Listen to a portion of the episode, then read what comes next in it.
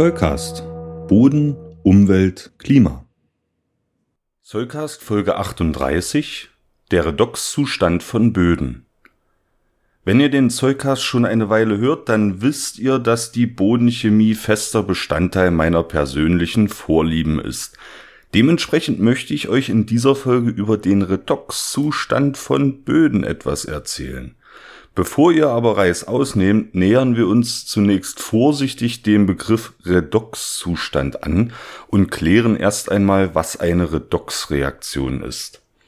In der Chemie bezeichnen wir Reaktionen, bei denen ein Elektronenübergang stattfindet, als Redoxreaktion. Das Wort setzt sich stilsicher aus den Begriffen Reduktion und Oxidation zusammen. Wenn ein Elektronenübergang stattfindet, muss also von einem Reaktionspartner, also von einem Atom oder einem Ion, eines oder mehrere Elektronen auf einen anderen Reaktionspartner übertragen werden. Der Reaktionspartner, der das Elektron abgibt, wird dabei oxidiert und der andere entsprechend reduziert. Das ist eigentlich schon alles, was man über die Grundsätze der Redoxreaktionen wissen muss. Schauen wir uns die Reaktionspartner nun etwas genauer an, dann können wir sagen, dass sich die Begriffe Oxidation und Reduktion auch auf die sogenannte Oxidationszahl der beteiligten Atome oder Ionen beziehen. Die Oxidationszahl gibt die hypothetische Ladung eines Bindungspartners an. Wir veranschaulichen das an der Stelle einmal an zwei Beispielen. Die Verbindung Mangandioxid, auch Braunstein genannt, besteht aus einem Mangan und zwei Sauerstoffatomen. Die Sauerstoffatome haben die Oxidationszahl minus zwei, das Manganatom die Oxidationszahl plus vier. Die hypothetischen Ladungen der Gesamtverbindung heben sich also gegenseitig auf. Die Verbindung Mangandioxid ist nach außen elektrisch neutral Anders sieht das Ganze bei Ionen aus. Hier ergibt sich die Oxidationszahl bereits aus ihren Ladungen. Ein Eisen-3-Ion hat zum Beispiel eine dreifach positive Ladung und entsprechend die Oxidationszahl plus 3. Wird auf dieses Ion ein Elektron übertragen, dann verändert sich die Gesamtladung des Eisenions und mit dieser auch die Oxidationszahl auf den Wert plus 2. Letztlich hängt also alles mit dem Zustand der Atomhülle zusammen, wie immer in der Chemie. Nun ist es so, dass solche Redoxreaktionen natürlich auch in Böden stattfinden, wie sollte es auch anders sein. Doch was wird in Böden eigentlich oxidiert und was wird reduziert? Dieser Frage widmen wir uns als nächstes. Es gibt für die Frage nach der Oxidation eine recht einfache Antwort. Die organische Bodensubstanz wird oxidiert. Mikroorganismen bauen in Böden kontinuierlich organische Substanz ab. Bei diesem Prozess, das ist an dieser Stelle sehr wichtig zu betonen, werden Elektronen freigesetzt. Wenn euch das an dieser Stelle zu sehr wundert, dann hört gerne noch einmal in unsere Folge 16 rein.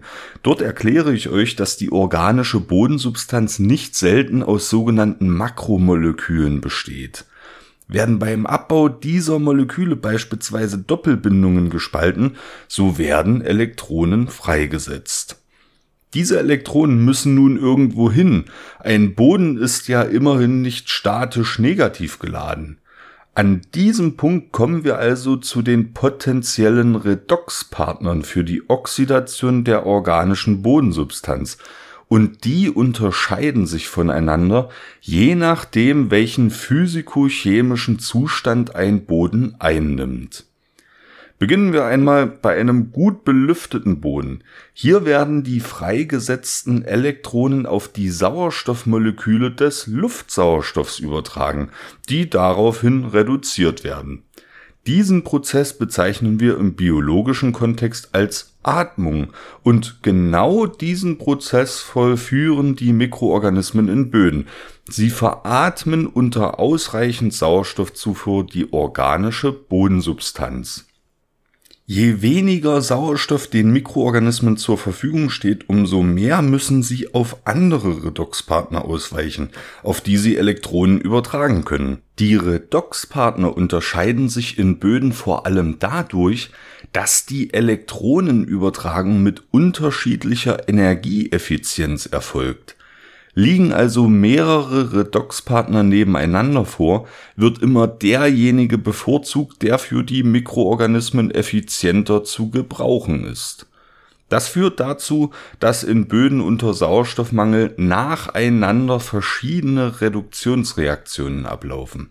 Man bezeichnet diese Reihenfolge als Redoxkaskade, Redoxleiter oder Redoxstufen und von ihnen will ich euch an dieser Stelle ein bisschen mehr erzählen.